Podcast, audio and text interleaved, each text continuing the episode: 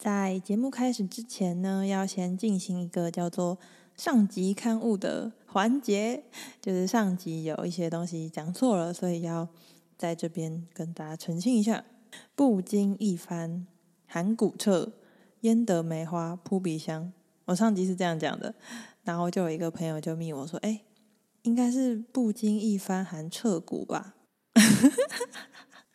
那个中文真的没有再好，但没关系。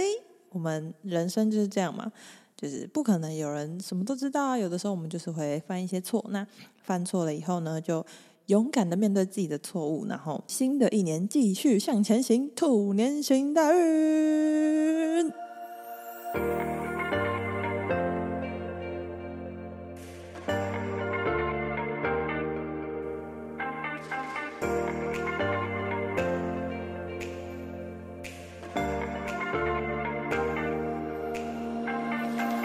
Hello，大家欢迎来到小安子电台，我是安子。在这个节目呢，我会以一个催眠疗愈师的角色，与你分享所有在我生命中的礼物。那么今天有什么礼物要分享给你呢？就让我们赶快听下去。嘿嘿，新的一年呢，大年初四，小安子电台第二季一样准时在星期三上架，觉得自己非常的棒，帮自己拍个手。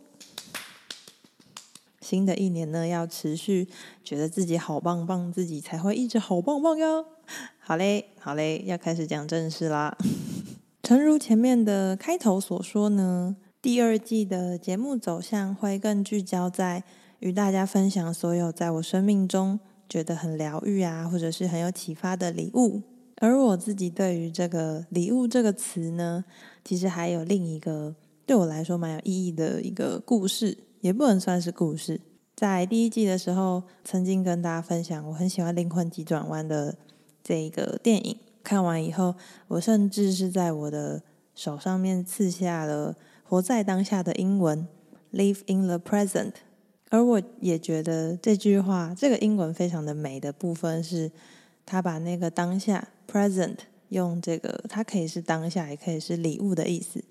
就是当下即礼物。我们的生命啊，只要你是活在当下的，你就会发现，诶，处处都是礼物的意思。我很喜欢他这个说法，所以呢，就也把它拿来当成是我 podcast 的主轴。今天呢，刚好是过年的大年初四，所以要与大家分享的礼物呢，也跟过年有稍微有一些关系。过年呢，我们是不是都要回到自己的家乡，回到自己的家，跟自己的家人团圆啊，然后吃个年夜饭啊什么的。在这个时候呢，很多人就会要去面对一些关于自己跟家人之间的原生家庭的课题。其实我一直觉得家人这个关系，它真的很奇妙。比方说，我家四个人，我爸爸妈妈跟我姐姐，然后我们四个是。个性啊，什么完全不一样的人，我们血型就是刚好四个 A、B，然后 A、B 跟 O，就是四个完全个性完全不一样的人。然后，因为我们有血缘，所以我们被迫要组成一个家庭。那么，四个个性非常不一样的人要聚在一起，当然中间就会有很多磨合啊。因为家人是我们无法选择的关系，所以。它其实，在对于我们的灵魂，就是有点像是你最初期的，或者是有的人终其一生都在面对自己原生家庭的课题。朋友，我们可以选择；伴侣，我们可以不合就分手。那家人没有办法嘛？所以很多人就会，就是会有种挖门踢、挖门踢的感觉，就是为什么？为什么？为什么？为什么我就是要出生在这里？然后。面对这样子让我觉得很不舒服的一些关系或者是什么的，所以今天我就要来跟大家说一个算是小故事吗？跟大家稍微讲解一下为什么我们的灵魂会选择到降生到这个家庭，然后有这些家人，在我们的灵魂来到地球之前。都会跟自己的一些有缘的灵魂，有的人可能会说是指导灵啊，或者是什么天使什么的，就是会跟一群一群人，一群不能说人，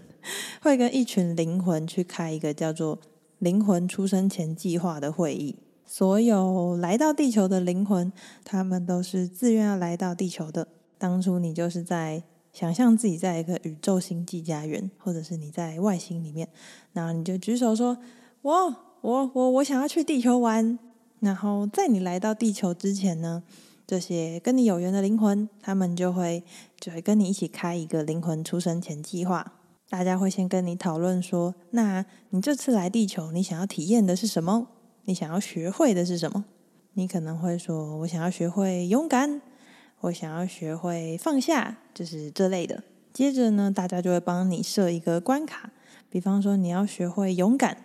那你要怎么学会勇敢呢？大家就会跟你讨论，可能就会帮你设一个，你可能会出生在一个有有家暴的。嗯，家暴的爸爸的家庭，然后在，这是我假设的，我随便想的。然后在某一天，你要学会为你的妈妈站出来，然后跟你的爸爸说，就是不要对我们这样，然后什么的，然后带着你的妈妈离开你的爸爸，勇敢的去外面生活。就是你的关卡，它设定的走向大概是这个样子。然后你还要学会放下嘛？那放下你要怎么学会呢？你可能就要养了一些宠物，第一只陪了你五年，然后去世了，你很难过，你很难过，然后你没有学会放下，所以就会有第二只宠物，然后你养养养养养了大概十年，然后它过世了，然后你很难过，很难过，很难过，你还是没有学会放下，对，然后就会有第三只，好，你也是养了很久，然后某一天你就突然想通了，嗯，我要放下，我要不能这么执着，我要 let it go，对，然后你就学会了这个课题。当然，我们的人生就是不太会只有这些少少的，所以可能就会有很多个你要学会的主题，然后有一个最大的在那边。所以，当这些灵魂啊跟你都讨论好说你要学会什么，然后在你的人生里面需要加入什么角色啊，让你学会，比方说家暴的爸爸，或者是没有办法保护自己的妈妈，然后像是第一只狗狗、第二只猫猫、第三只乌龟什么的这样。这个时候就出现你人生需要的角色了嘛？那这些灵魂呢？他们就会说，他们就会开始，也就开会，就说好。那在这个，比方说我好了，安子好。那安子要去地球的时候，那谁要来扮扮他爸爸的角色呢？那这时候就会有个人举手说好。那我上辈子是他谁谁谁，那我这辈子就扮这个爸爸的角色好了。然后妈妈角色就再选一个，然后狗狗、猫猫、乌龟就都选好了以后呢？所有你跟你在你的生命中这些要让你学会课题的角色都学好了以后，你们就会啾，你就会跑到地球了。当然，在这个过程中呢，还会有一些要设定你原厂设定，就是个性啊、天赋啊什么的过程。但我今天就先省略，因为就是一个灵魂要降临到地球，当然是一件非常盛大的事情啊，所以不可能像我前面讲那么简单。但我就是大略讲一下，大略讲一下。好嘞，那灵魂就来到地球啊，他就开始体验他的人生。所以由上面这个设定，我们可以知道，哎，原来这些我看了真的非常讨厌的家人，每年硬着头皮要团聚的家人，居然居然都是我自己选的，居然都是我自己设定的。跟大家讲这个故事呢，其实是想要告诉大家。我们的灵魂啊，之所以会想要来地球，就是要来这边体验那些我们在天上是一道光的时候无法体验到的难过啊、恨啊、生气啊、愤怒，然后眼泪啊，就是要体验这些东西。然后你就会想说：“哎，这些我们这些灵魂是抖 M 吗？为什么？为什么在天上快快乐乐的，要来地球体验这些那么负面的情绪啊？”嘿嘿，我现在就在这边告诉你呢，因为就是有这些让我们觉得很困难的困境，所以在通过这个困境，比方说我通过了家暴的考验，然后学会要带着我的妈妈勇敢的自己出去生活的这件事以后，我前面虽然经历了那些很痛苦的过程，但就在我愿意为自己站出来的那个瞬间，我学会了这个功课的瞬间。我获得的那些能量啊，跟那些疗愈，跟我带给地球这个这个大地土地疗愈的能量跟共振，那个就是我们的灵魂，它之所以会来到地球，想要体验到的，在天上无法体验到的成就吧。应该是这么说，就有点像是你去破关、破关、破关斩将，最后获得那个胜利的那个感觉。就像我在这边补充一下好了，就像那个宇宙闺蜜芬多奇，不知道有没有人知道，她就是一个通灵人大宝，然后他可以通灵到自己的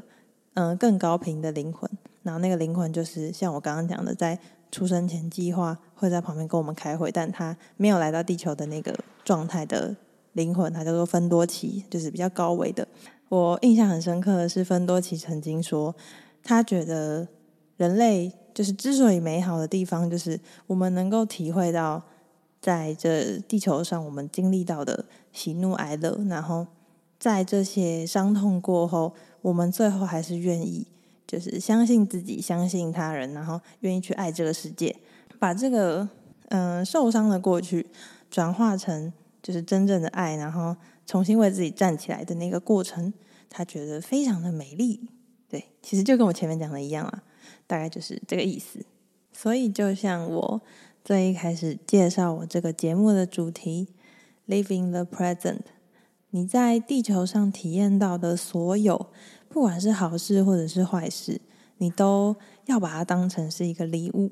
那在这边，我更想要跟大家说的是，好事你当然可以把它理所当然的当成是礼物嘛。今天看到一个彩虹，你觉得很漂亮。哦，这个是老天给我的一个礼物。对，那如果你今天是不小心踩到一个大便呢？你能一样把大便当成是一个礼物吗？你可以透过这个大便学会什么？这个举例有点烂。好，你透过这个大便学会以后自己带宠物出来，宠物大便要把它捡起来。我们要做一个有公德心的人，觉得这也是一个礼物啊。对，所以。你在你的生命中遇到任何像大便的人，你可以学到什么？你可以在这件事件上面好好的看待它，然后把它像礼物一样拆开。你在里面学到了一个什么东西？可能就是，诶，下次看到大便，我要绕开，我不要跟他吵架，我不要跟他硬碰硬，我不要跟他变成两坨大便。对，就这也是一个礼物，各种礼物，我不会知道。你的生命经验体验到的东西是什么？但我相信，在你的心里，你在面对这些事物的时候，最终你心里是会有一个答案的，那就是你的灵魂出生前计划，你们决定你要学会的东西，而那个就是你的礼物，就是你的灵魂他自己要来地球所经验的，提供一个这样的故事跟世界观给你参考。而我也当然知道，每个人在自己的生命经验里面，都会觉得此刻陷入的困难是一个，有的时候它真的就是有点像是一个灵魂暗夜，它非常的黑暗，然后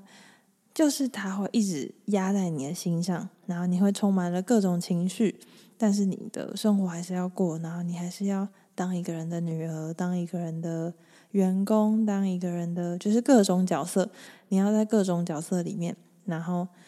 又无法整理自己的情绪，那那个课题它就会越滚越大，越滚越大，你就会整个人不知道该怎么办。所以在这边呢，我想要再另外分享给你的是，我最近听到一个我觉得很棒的疗愈自己的方法，然后我也觉得它是。所有东西之前，疗愈自己的第一步。而这个疗愈自己的方法呢，其实它就是很简单的一句话：当你的一个情绪发生的时候，你要做的第一件事情，永远都是去接纳有这个情绪的自己。听到这句话的同时，你现在可以认真的花一点时间去思考一下，你有做到这句话吗？你是一个能够接纳自己情绪的人吗？我当时听到这个说法的时候，有一种就是头被这样铿敲一下的感觉，因为我在前面其实很常在跟我的听众说，大家要去觉察自己的情绪啊，然后要去看自己的情绪的来源是什么啊，然后再去看看自己能怎么做啊。就是我很常跟大家讲这些，但是我从来没有跟你们说过。要去接纳自己情绪的这件事情，但我发现它真的真的是最重要的第一步。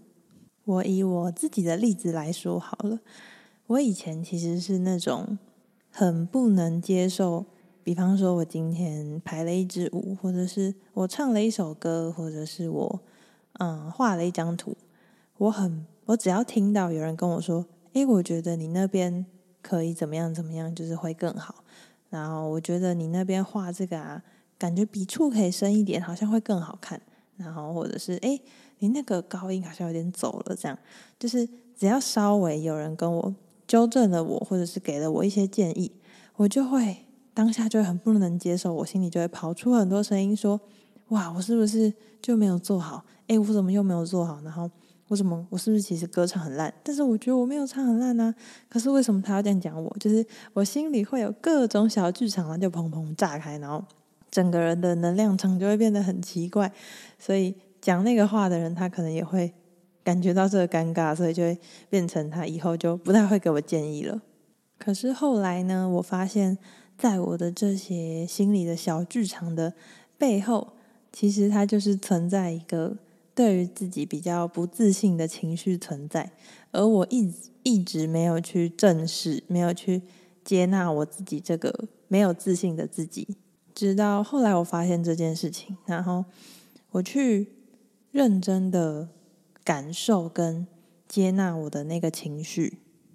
我去发现，哎，原来我是有这样没有自信的。以前我发现我没有自信，我可能会马上跟自己说：“哎，我怎么可以没有自信？我不能没有自信啊！我明明就很棒，我为什么要没有自信？”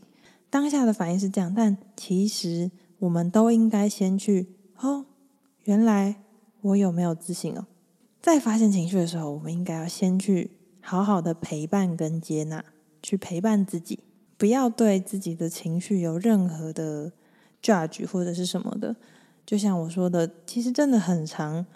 就是我们的亚洲人的教育很长，就是说，诶，我现在不可以这样，我为什么要这样？就是我们对自己真的都很严苛，我们没有好好的温柔的对待自己，我们对我们的朋友甚至都。对比自己好很多，那我们是不是其实应该也要像对朋友一样好好的对自己呢？因为我们永远都是一辈子陪伴在自己身边的那个人呢。那我们到底为什么要对自己这么严苛？讲回我自己，当我发现我是有这个自卑、对没有自信的情绪存在的时候，当我是好好的。去理解跟陪伴我为什么会有这个情绪以后，我就会发现，我开始能够知道那些人他们可能说我画的这个东西如果画的怎么样会更好一点，他们真的就只是一个建议，而且他们给的这个建议就只是说你这个东西这样，他并没有说你整个东西都是烂的，他只是说你这样可以更好，就不会因为一小个什么建议啊就否定了你整个作品。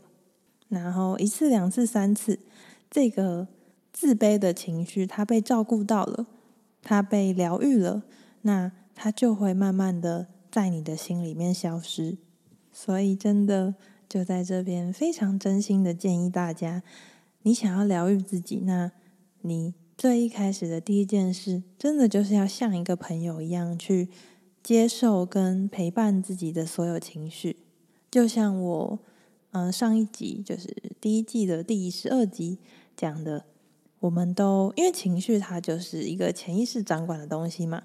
你要去像跟潜意识做朋友，那你就是要去接纳它，去理解它，而不是当它出现了你就否定它，说不可以，不可以，不可以，我应该怎么样？就你要跟你的潜意识合作，那你的生命才会更加的顺利，更加的顺流，而且当你开始。就是接纳自己的情绪以后，你开始是跟自己的潜意识越来越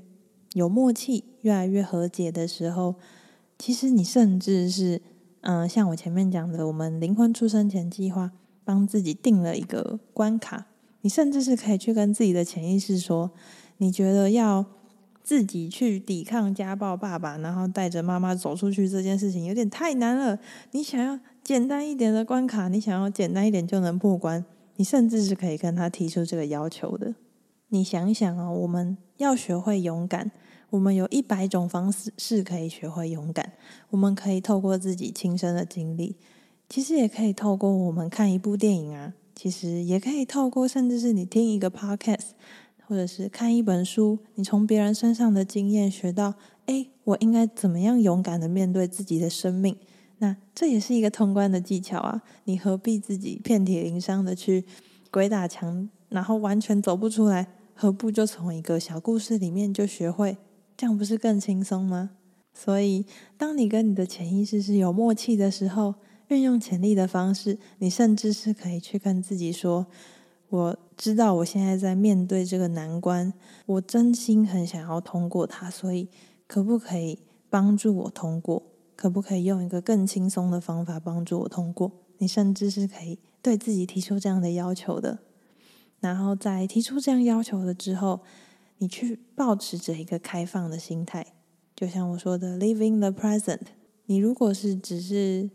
一直执着在一个点，你是看不到整个世界有多么美丽跟宽阔的。所以你保持一个开放的心，你会发现，哎，其实祝福处处都在你的身边。你可能会看到天使数字啊，或者是看到一些你自己觉得它就是那个赛的迹象。